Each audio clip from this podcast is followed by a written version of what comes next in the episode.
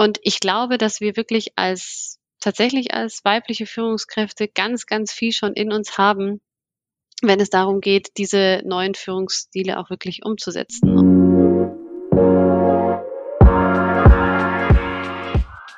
Hallo, liebe Smack-Fans. Danke, dass ihr auch diese Woche wieder bei uns reinhört. Für meine heutige Folge durfte ich mit meiner guten Freundin und Mentorin Isabel Fuß von Ruby Hotels sprechen.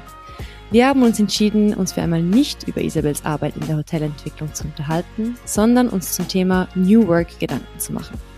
Wir haben darüber diskutiert, was diese Bewegung für unsere Branche bedeuten könnte, inwiefern dies auch einen neuen Führungsstil mit sich bringt und warum unter anderem weibliche Führungskräfte von diesen Veränderungen in der Arbeitswelt profitieren könnten. Enjoy the show! So, hallo liebe Isabel. Auf die heutige Folge habe ich mich extrem gefreut, weil ich ja meine Mentorin eigentlich begrüßen darf zu, zu der Episode und so ein bisschen als Hintergrund auch für ähm, die Zuhörer. Ähm, du und ich haben uns ja damals auf der Hotelfachschule in Lausanne kennengelernt, als ich euer Dinner gecrashed habe, äh, als uneingeladener Gast. Ah, das wusste ich gar nicht, schau. ja, ich war da damals eigentlich nicht eingeladen, ähm, durfte einspringen für eine Freundin. Und zum Glück, weil jetzt hat sich zu einer schönen äh, Mentor-Mentee-Beziehung äh, gesteigert, dieses gecrashte Abendessen. Und es freut mich sehr, dass du heute hier bist. Ja, vielen, vielen Dank. Hallo auch von meiner Seite. Ich freue mich auch sehr, dass wir das heute ähm, zusammen aufnehmen. ähm, ich frage meine Gäste immer so ein bisschen äh, gerne auch, wie hat's euch oder jetzt dich eigentlich in die Hotellerie verschlagen? Also was ist da deine Geschichte so ein bisschen? Ja, ähm, ja, meine Geschichte, die ist gar nicht so wahnsinnig aufregend, ehrlich gesagt. Ich habe ganz klassisch VWL, BWL studiert, so nach dem Abi. Ich dachte, damit kann ich erstmal nichts falsch machen, war da an der Uni und kam mit, ja, wie das so ist an der Uni, mit ganz viel Theorie-Input raus und war, hatte in der Vertiefung schon Tourismus und auch Hotelmanagement gekratzt, sehr im strategischen Bereich und wollte das dann gerne vertiefen. Bin danach nach München an die Hochschule und habe dort Hospitality Management im Master studiert und da kam dann nochmal die stärkere Vertiefung auf den strategischen Teil des Hotelgewerbes und ja, wie es da irgendwie so kam, kam dann eins zum anderen und bin bei dem ganzen Zweig oder Feld Hotelprojektentwicklung und Hotel Consulting hängen geblieben. Das fand ich einfach total spannend, habe mich dann nach dem Studium so ein bisschen oder währenddessen eigentlich schon so ein bisschen umgeschaut, was gibt's da in dem Bereich. Das war damals sehr dünn, das war 2000, Anfang mhm. 2012, da steckte das Ganze noch so ein bisschen in der in den Nachwehen der Finanzkrise. Und habe dann glücklicherweise die Möglichkeit bekommen, bei Accor in das bestehende Development-Team zu kommen, indem ich eine Mutterschutzvertretungsrolle angenommen habe von einer lieben Kollegin. Und das war ultra viel kaltes Wasser. Die hat das, glaube ich, glaub damals zehn Jahre lang gemacht und ich kam da von der Uni und habe es übernommen. Und äh, ja, so fing die Reise an im Hotel Development und acht Jahre später ich da immer noch, oder zehn Jahre später bin ich da immer noch. Momentan ist dein Titel ja Group Vice President Development bei Ruby. Das äh, tönt schon mhm. mal super. Du bist ja wirklich ja. auch schon seit, seit acht Jahren dabei, also wirklich seit dem Anfang praktisch. Ja. Wie, wie kam es damals dazu? Ja, das kam, ich dadurch, dass ich Mutterschutzvertretung war bei Accor, war das natürlich endlich dieser Job. Also das war von vornherein klar, dass nach ein, eineinhalb Jahren die Kollegin wieder zurückkommen wird. Und es war offen, was danach passiert. Und Accor befand sich damals wie so häufig in einem Umstrukturierungsprozess und es war nicht ganz klar, ob es eine Festanstellung geben kann oder nicht. Und dann habe ich mich umgeschaut, auf dem Markt umgeschaut und ich kam eigentlich sehr zufällig über einen Branchenkollegen wurde ich aufmerksam auf das Konzept und er hat damals eigentlich war er bei Ruby und wollte damals das Development aufbauen und hat dafür noch Unterstützung gesucht und ja, dann haben wir uns getroffen, haben uns auch damals dann direkt gleich mit Michael Struck, dem Gründer und Geschäftsführer, ja getroffen und das hat gematcht und hat gepasst und die Rahmenbedingungen haben gut geklungen und das Konzept war spannend und so dachte ich mir, ja, das kann ich ja mal ausprobieren. Mhm. Wer weiß, wo es hinführt. Und so kam ich als Mitarbeiterin Nummer vier wow. da dazu, so vom marktführenden Konzern Accor zum kleinen Startup mit so einer, wir hatten wirklich so ein Büro in Hinterhof am Gärtnerplatz, so eine umgebaute Garage tatsächlich. Und ähm, ja, das war ein spannender Switch. Und da war es dann so, dass ähm, eigentlich hätten wir zu zweites Development machen sollen. Der Kollege ist aber zwei Tage nachdem ich gekommen bin, gegangen oh, und dann gab es halt mich und ja, und dann haben wir losgelegt. Und was hat dich so fasziniert, dass du schlussendlich jetzt immer noch acht Jahre später äh, bei Ruby bist? Ja, ich meine, es war schon von Anfang an eine extrem, extrem spannende Zeit. Also das Konzept war von Anfang an einfach so aufgesetzt, dass es total gut zum Immobilienmarkt gepasst hat mhm. zu der Zeit damals und auch zum Hotelmarkt. Das war schon so eine Antwort, die der Markt irgendwie auch, ähm, auf die der Markt so ein bisschen gewartet hat. Das heißt, wir haben dann relativ schnell Erfolge verzeichnet. Also am Anfang war es ja wirklich so, dass wir, der Fokus war darauf, die Firma aufzubauen und wir haben jedem Ruby gepitcht, der es auch nur ansatzweise hören wollte. Haben da sehr viel Klinken geputzt, uns erstmal auf äh, Österreich und Deutschland fokussiert und ähm, sind dann nach und nach einfach aus den Startup-Schuhen so ein bisschen rausgewachsen und ja, seitdem ist wahnsinnig viel passiert. Also wir haben jetzt mittlerweile knapp 70 Mitarbeiter hier im Head Office am Standort in München. Wir haben das achte Hotel jetzt vor kurzem eröffnet. Wir haben 18 Hotels in Bau und in der Planung. Und mittlerweile ist es auch so, dass sich meine Rolle natürlich stark verändert mhm. hat. Also früher habe ich mir immer gedacht, bei Accor, weiß ich noch, als ich da angefangen hat, da hatten ganz viele Kollegen so eine Bernascht-Auszeichnung in ihrem Büro hängen, dass sie schon fünf und zehn und 15 Jahre dabei waren. Und da dachte ich mir, Wahnsinn, so lange bei einer Firma. Aber tatsächlich ist es jetzt auch so gekommen, dass ich schon acht Jahre da bin, weil es hat sich einfach, meine Rolle hat sich auch so arg verändert. Also von mhm. der Mitarbeiterin zur Führungskraft und ähm, ja, das war eine spannende, sehr, sehr spannende Reise, die sich gar nicht nach acht Jahren angefühlt hat. Das glaube ich, das glaube ich.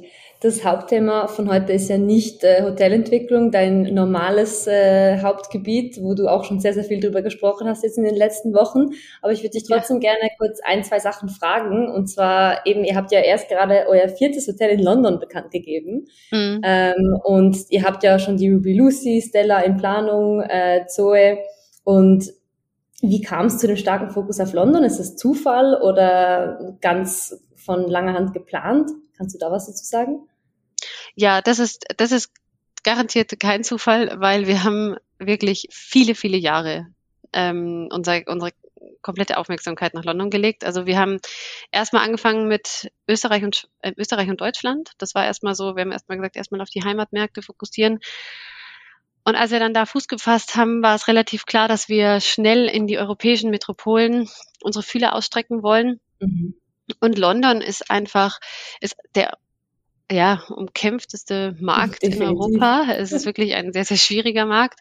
Und wir haben gesagt, wir wollen nach London, weil das einfach auch für den Investmentmarkt, es hat eine Signalwirkung, es hat für die Gäste eine Signalwirkung, es hat für den Investmentmarkt eine Signalwirkung. Also wenn man es mhm. dort geschafft hat, öffnen sich Türen auch woanders. Und das haben wir auch tatsächlich so wahrgenommen und gesehen.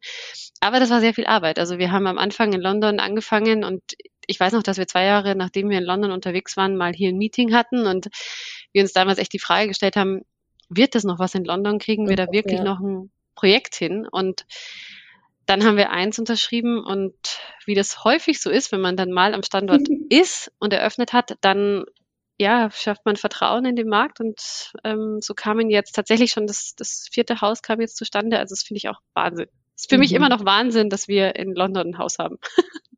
Ja, bald sind es äh, vier. Und, ja, ja, ähm, ja. Du bist jetzt gerade aus äh, Mutterschaft zurückgekommen. Ähm, mhm. wie, wie schätzt du die Stimmung in deinem Team so, so ein bisschen ein? Du hast ja auch schon auf Club, Clubhouse gesagt, Corona war auch eine Chance. Viele Objekte kommen zurück auf den Markt. Ähm, wie, wie geht's euch bei Ruby im Development Team?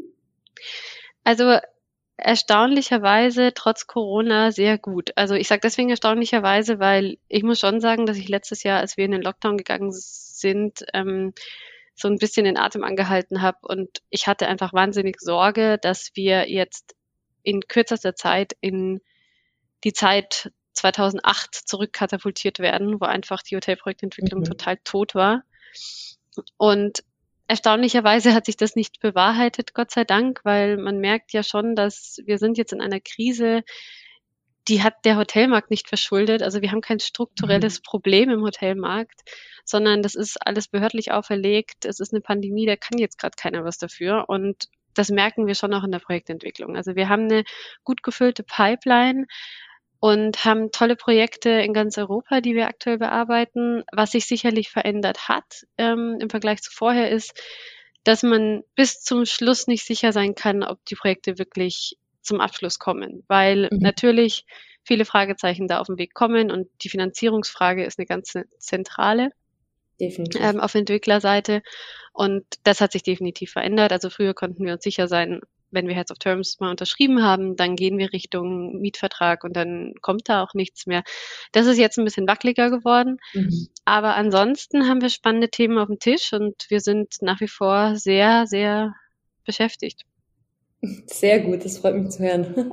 Wir haben ja ähm, uns entschieden, dass wir in dieser Episode zur Abwechslung mal nicht über Corona in unserer Industrie ähm, ja. sprechen und auch nicht über dein Kern, Kerngebiet, die Hotelentwicklung, sondern über ein Thema, das halt eng mit beiden zusammenhängt, aber doch was anderes ist, nämlich New Work. Ähm, ursprünglich ist New Work, ähm, wurde das mal definiert äh, als eben die neue Arbeit, äh, Selbstständigkeit, Freiheit und äh, das stehen, steht im Mittelpunkt. Wenn wir normalos über New Work reden, dann meinen wir oft einfach, ähm, die Arbeitszeiten sind flexibler, der Arbeitsort ist auch flexibler, das heißt Gleitzeiten, sowas wie Homeoffice und einfach generell, dass man viele Arbeitsweisen hinterfragt. Was verstehst du persönlich unter New Work? Mhm. Spannende Frage, große Frage. Ja, definitiv. Fangen wir mal so an.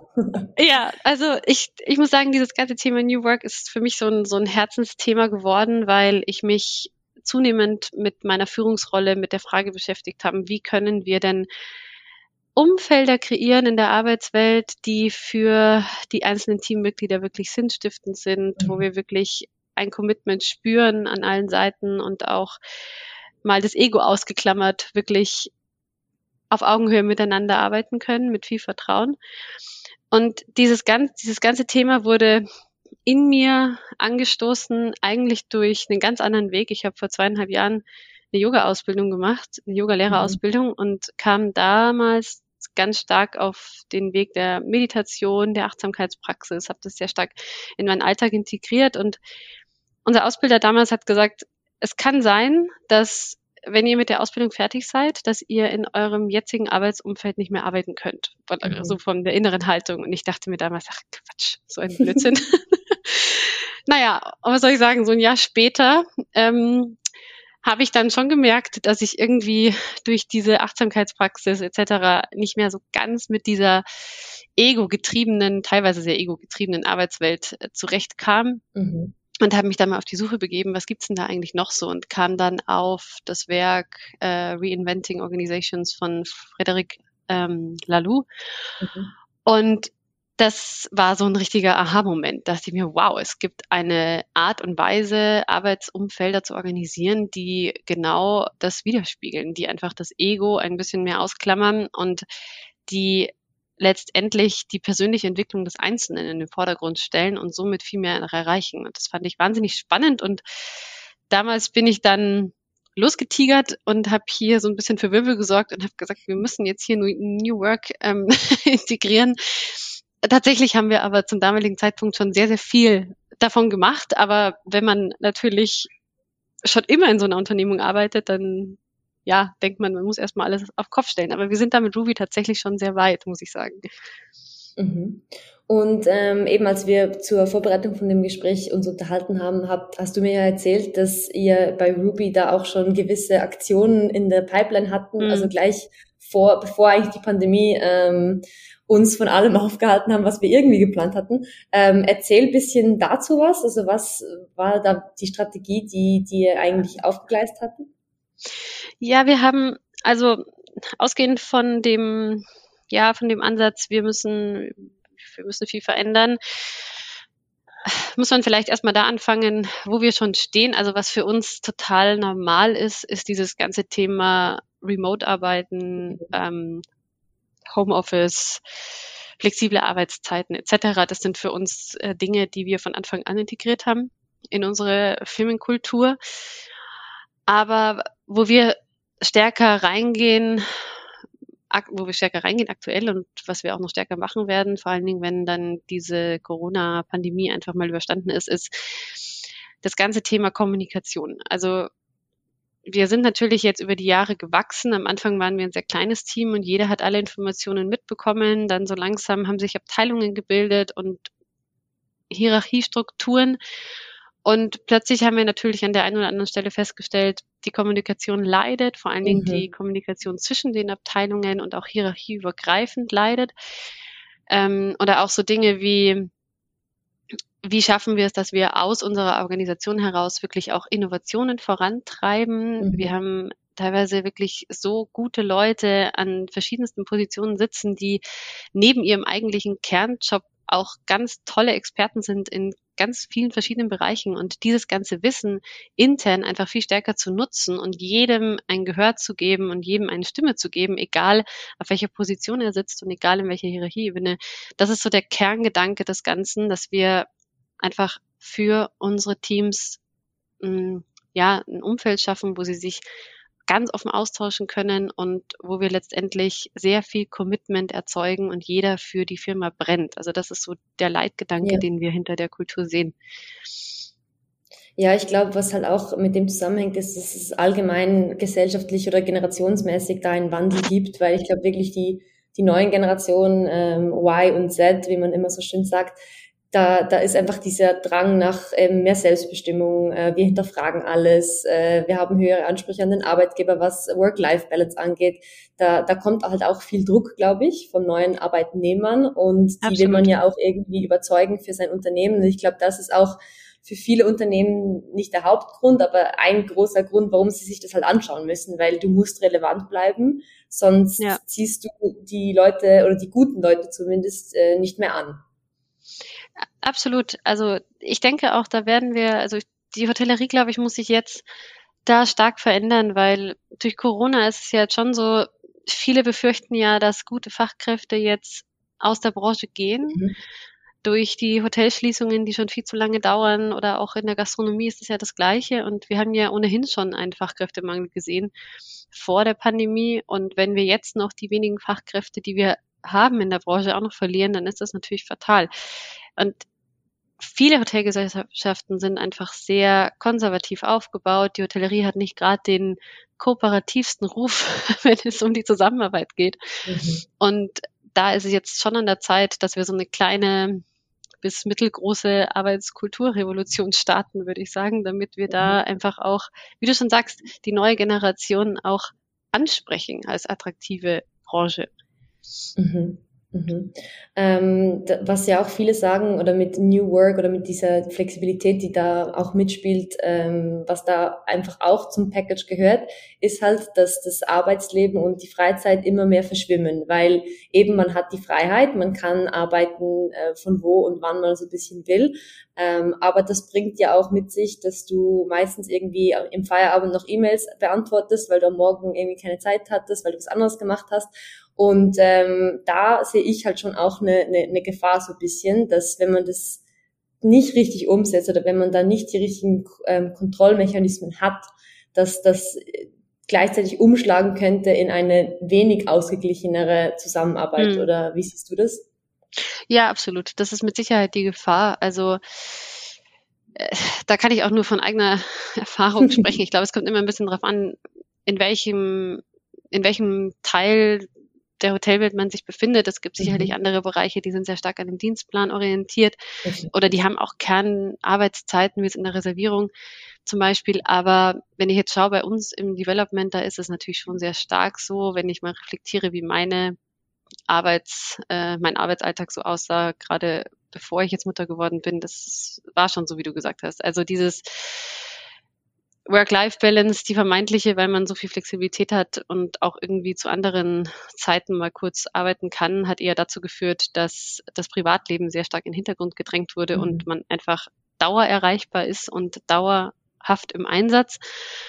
Und das ist tatsächlich was, das, das ist eine, das ist eine Schwierigkeit, die ich da auch sehe. Je, je flexibler wir es machen, es darf nicht bedeuten, dass es dann überhaupt kein Abschalten mehr gibt im Privatleben. Also da müssen wir, glaube ich, noch ganz stark lernen, wie integriert man diese Flexibilität, ohne dass wir diese Selbstbestimmung und auch unser Privatleben komplett verlieren. Und ich glaube aber auch, dass da Corona jetzt gerade viel bewegt, auch in den, in den Köpfen, in dem Mindset, weil wir befinden uns jetzt gerade in einer Situation, mhm. wo einfach jeder von zu Hause aus arbeitet. Das heißt, das Privatleben ist per se schon mal präsenter. Und jeder kann von überall aus arbeiten und viele haben einfach auch dann im Moment noch Kurzarbeit, arbeiten per se schon mal weniger. Das heißt, das Privatleben kommt auch da mehr in den Vordergrund.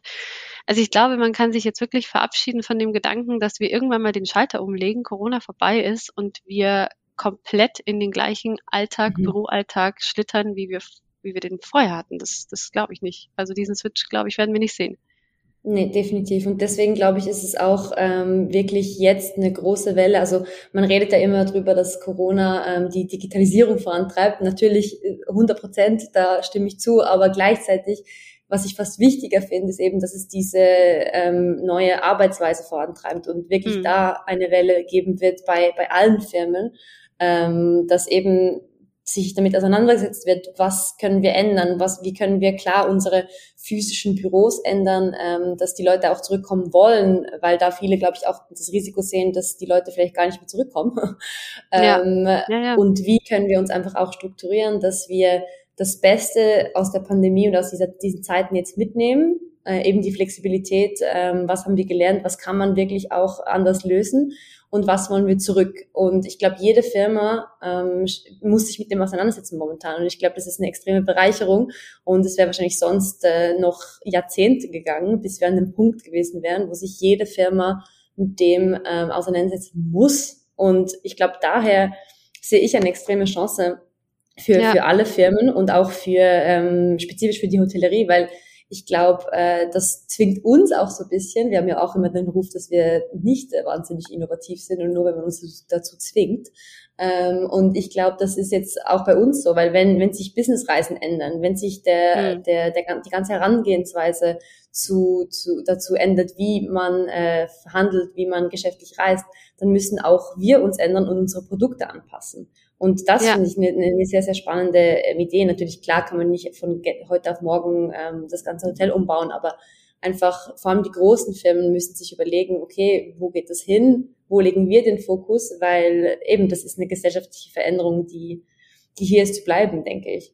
Ja, absolut. Also ich sehe das auch auf jeden Fall so. Ich glaube auch, was wir, was ich gerade auch wahnsinnig spannend finde, ist dieses ganze Thema Workation, also dass wir, mhm. dass der Urlaub plötzlich ver verschmilzt mit der Arbeitswelt. Das finde ich gerade sehr spannend, weil ja, es gibt ja jetzt schon diverse ähm, Hotels, die das auch gezielt anbieten, dass, mhm. also in, in Feriendestinationen, dass man sich da wirklich einbuchen kann und ähm, die, die bereiten einem dann das ganze Setup vor, dass man auch wie im Homeoffice sozusagen arbeiten kann mhm. und gleichzeitig bist du in einer Urlaubsdestination.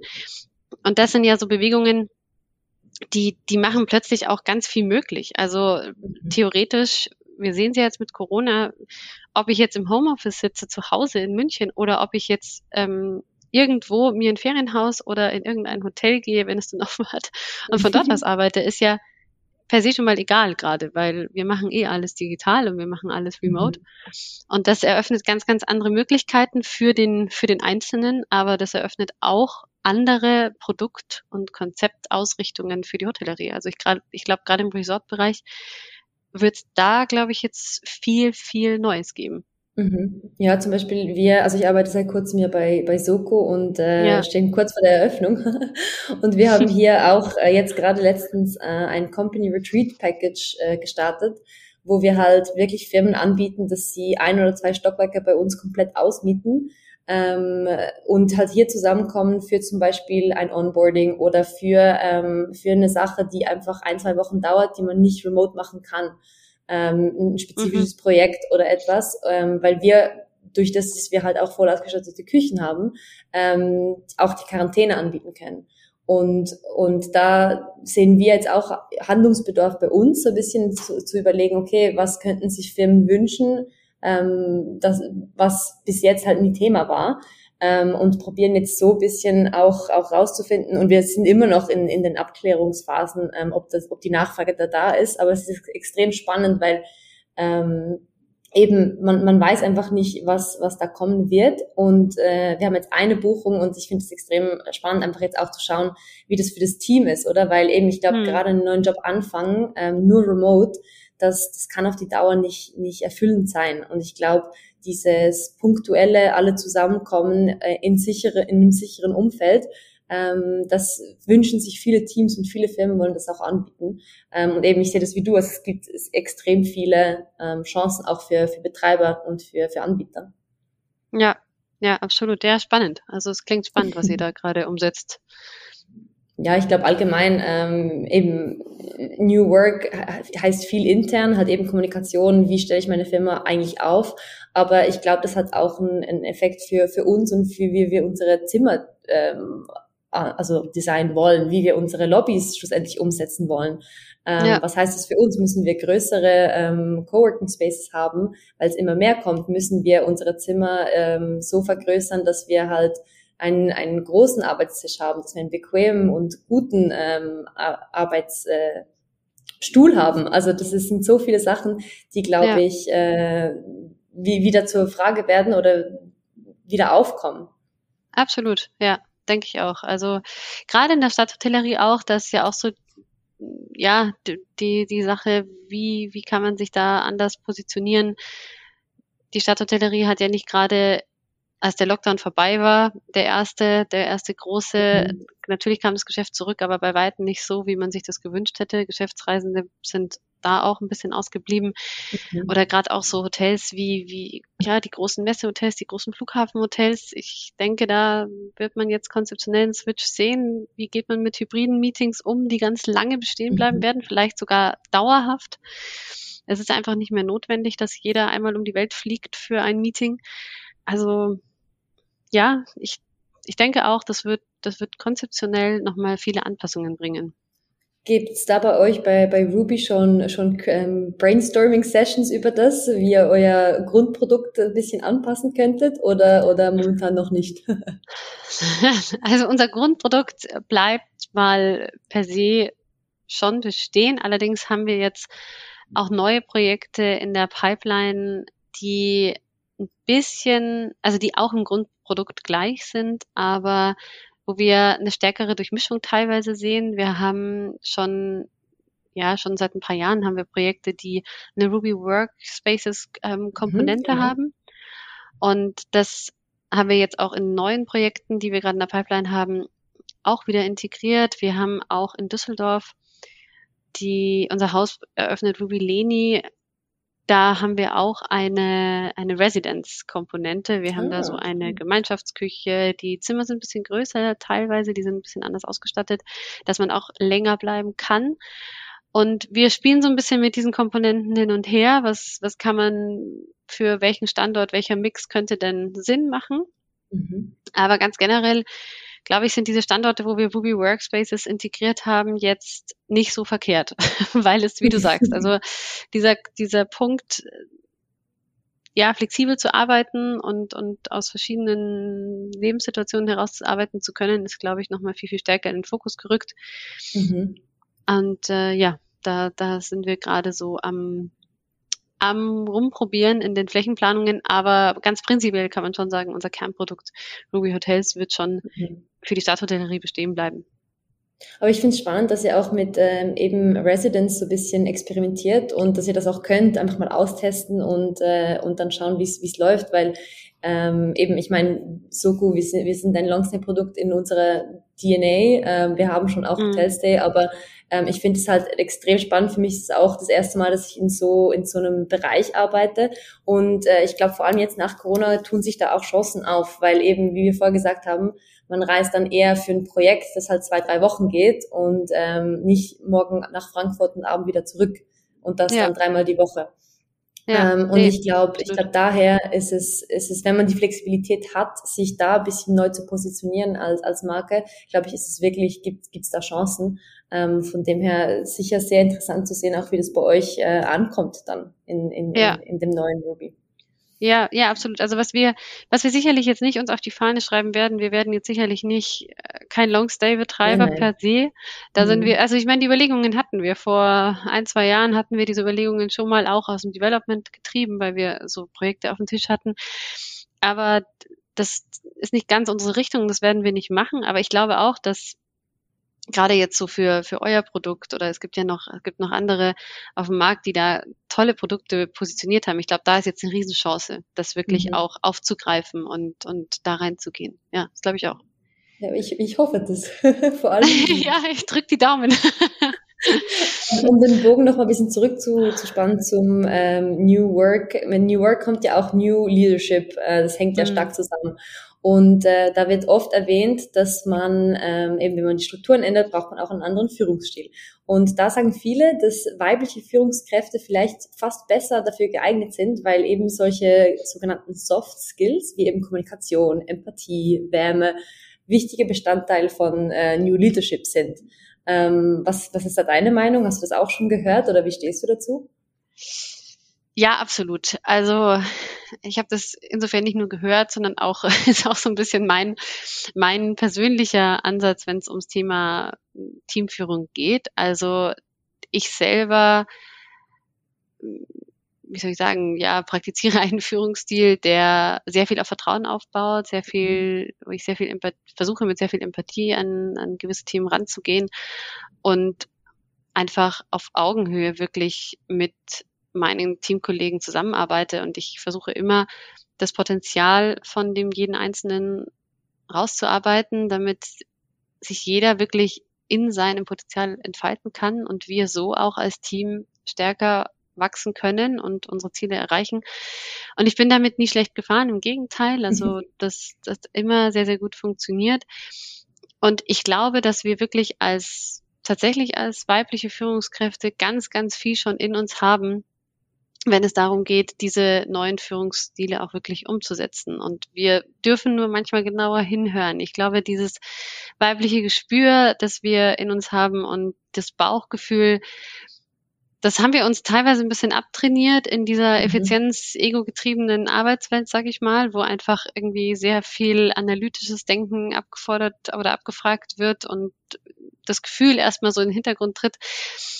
Aber ich glaube, wenn wir da das ein bisschen kombinieren und ein bisschen mehr bei uns selber bleiben, dann haben wir da schon ein großes Potenzial, um in diese neue Leadership-Rolle auch reinzugehen. Mhm. Ich glaube, was du sagst, ist ganz spannend, ähm, weil ich glaube eben auch, dass es eigentlich weniger mit äh, im Female Leadership äh, zu tun hat, sondern eigentlich einfach diese Charaktereigenschaften, die sich auch Männer eigentlich abtrainiert ja, haben klar. oder die Ja. nie, da, da, das wurde einfach nie gewünscht und war nie ähm, gefragt, dass ähm, das jetzt einfach so ein bisschen zurückkommt. Und ich glaube, da ist eben die, das Spannende ist, ähm, können sich gewisse Führungskräfte das umgewöhnen, oder? Hm, ja. Ähm, kann das, kann, kannst du deine Richtung ändern, nachdem du ein Team so lange auf eine gewisse Art geführt hast, dass du äh, mit den Strukturen, die sich halt ändern, ähm, auch deinen Führungsstil ändern kannst. Und ich glaube, das ist wirklich, das ist immer schwierig, weil die Strukturen, die, die kann man irgendwie noch forcieren und einfach umsetzen und einfach irgendwie ähm, das hinkriegen. Aber ob sich dann die Person an sich auch mitändern lässt, das ist, glaube ich, das Schwierige. Und da muss einfach diese Offenheit da sein. Und da Ja. stimme ich dir zu, da könnte für, für, könnten für viele Frauen könnte das eine Chance sein,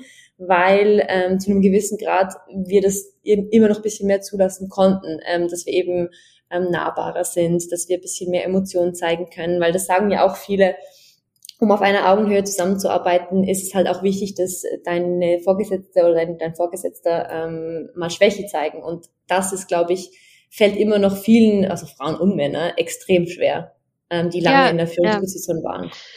Absolut. Also, und das, was du sagst, ist auch, sehe ich auch so. Es ist sicherlich nicht leicht, diesen Switch dahin zu bekommen und äh, zu jemandem zu sagen, der seit 30 Jahren ja einen etwas klassischeren Führungsstil, sage ich mal, ähm, an den Tag legt. Das ist sicherlich schwer, das ähm, rauszubekommen. Und wir sehen das auch hier bei Ruby, das meinte ich vorhin so ein bisschen, wir, wir sind ja als Unternehmen gewachsen und Mhm. natürlich kamen jetzt auch immer mehr Leute dazu und da kommen auch verschiedene Führungsstile zusammen. Wir alle sind irgendwie in verschiedenen Unternehmungen sozialisiert Mhm. worden.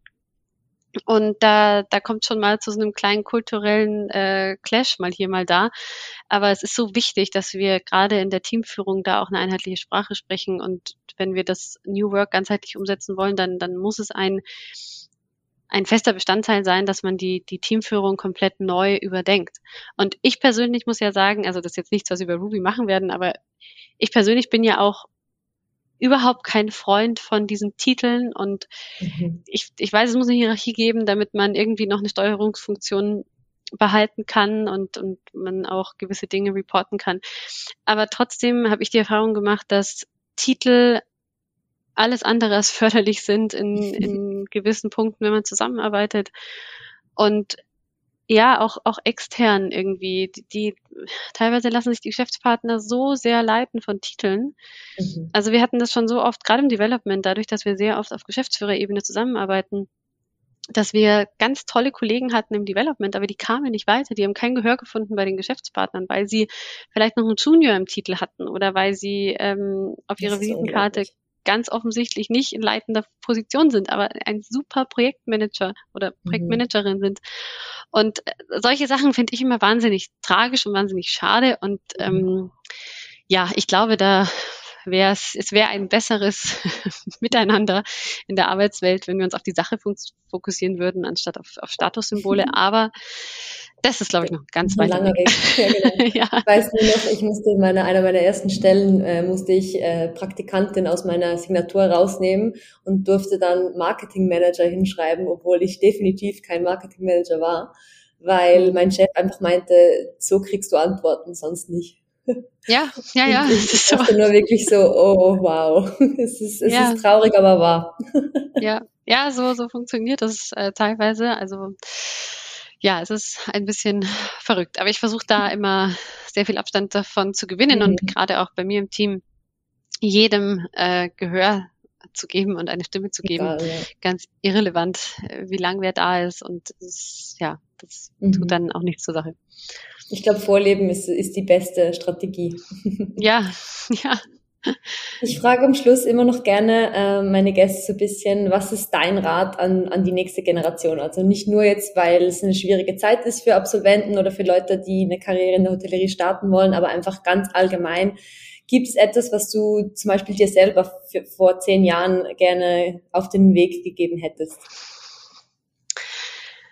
Ja, puh. Natürlich also. Ja, ja, es ist, ich glaube, es ist, ja, sind viele, viele Kleinigkeiten. Ganz grundsätzlich glaube ich, also mit was ich immer nicht so ganz umgehen konnte, ist immer diese Frage, diese typische HR-Frage, wo siehst du dich in drei Jahren, wo siehst du dich in fünf mhm. Jahren? Hätte mir das damals jemand, äh, mich jemand gefragt mit, mit dem Einstieg bei Ruby, ähm, da hatte ich keine Antwort drauf. Wo sehe ich mich in fünf Jahren? Da dachte ich mir, ja, vielleicht gibt's die Firma in fünf Jahren noch. Wir werden sehen. Also ich glaube, manchmal ist es nicht so verkehrt, wenn man einfach seinem Gefühl vertraut und gewisse Dinge auch mal ausprobiert und schauen, mhm. schaut, wo die Reise hingeht, Chancen wahrnimmt, wenn sie kommen und da gar nicht so viel drüber nachdenkt und sieht es jetzt im Lebenslauf gut aus oder nicht. Ich glaube, das ist auch so ein bisschen veraltet, diese Haltung. Und ganz grundsätzlich, was ich, was mir geholfen hat, es sind tatsächlich, du hast es vorhin eh auch schon gesagt, Vorbilder suchen mhm. oder einfach sich mit, mit Leuten zu vernetzen, die einen inspirieren. Das muss nicht in der eigenen Firma sein. Nicht immer hat man Mentoren oder, oder Buddies oder so in der eigenen Firma, die da einem weiterhelfen können, aber man kann es auch außerhalb sein Netzwerk aufmachen und einfach schauen, wer könnte da Hilfestellung geben, wer kann vielleicht als Mentor, als Mentorin irgendwie an zur Seite stehen und sich da vernetzen und gegenseitig helfen, ist, glaube ich, ein, ein riesen, riesen Mehrwert auf der ganzen mhm. Reise. Und da muss ich sagen, das ist auch so ein Herzensthema von mir, dass ich ähm, mhm. seit ein paar Jahren sehr stark forciere und ich bin da so ein bisschen reingerutscht in diese Mentorinnenrolle und die liegt mir wirklich am Herzen, weil ich auch was weitergeben möchte und es macht mir auch Spaß, Nachwuchsführungskräfte oder gerade Berufseinsteiger da zu begleiten und einfach viel Erfahrung mitzugeben und auf dem eigenen Weg dann ein bisschen weiterzuhelfen. Und ich werde auch, muss jetzt ein bisschen Werbung machen in eigener Sache, aber ich werde ein mein eigenes Mentorinnenprogramm auch starten, uh. um genau da reinzugehen, weil ich das einfach unglaublich wichtig ja. finde. Ja, bin ich dann sozusagen äh, einfach eine der glücklichen ersten, die, die mein Versuchskaninchen haben, reinzukommen. Nein, aber wie du sagst, also ich glaube, das ist, das ist äh, einer der Gründe, warum ich es auch so schätze, dass ich eben jetzt die Beziehung zu dir so ein bisschen aufbauen konnte, weil ich glaube, ähm, das ist in unserer Branche ist schon vorhanden, aber ähm, es ist noch zu wenig, also nicht noch zu wenig Struktur so ein bisschen dahinter, dass du das wirklich mhm. auch dich traust, jemanden zu fragen, hey, ich, ich finde dich wirklich toll, was du machst, äh, aus diesen, diesen Gründen und ich würde gerne so ein bisschen was aufbauen, ähm, was auch auf Gegenseitigkeit beruht. Also ich glaube, eine ja. Mentoren-Beziehung ist immer ähm, beidseitig, weil ich, man kann immer von der anderen Person auch was lernen, auch wenn die zehn Jahre jünger ist oder so. Das ist wirklich egal. Absolut. Ähm, ja. Weil die geht auch ihren Weg und dann ähm, treffen sich die, die Wege eh wieder und man kann, man kann der anderen Person irgendwie was zeigen oder aushelfen oder.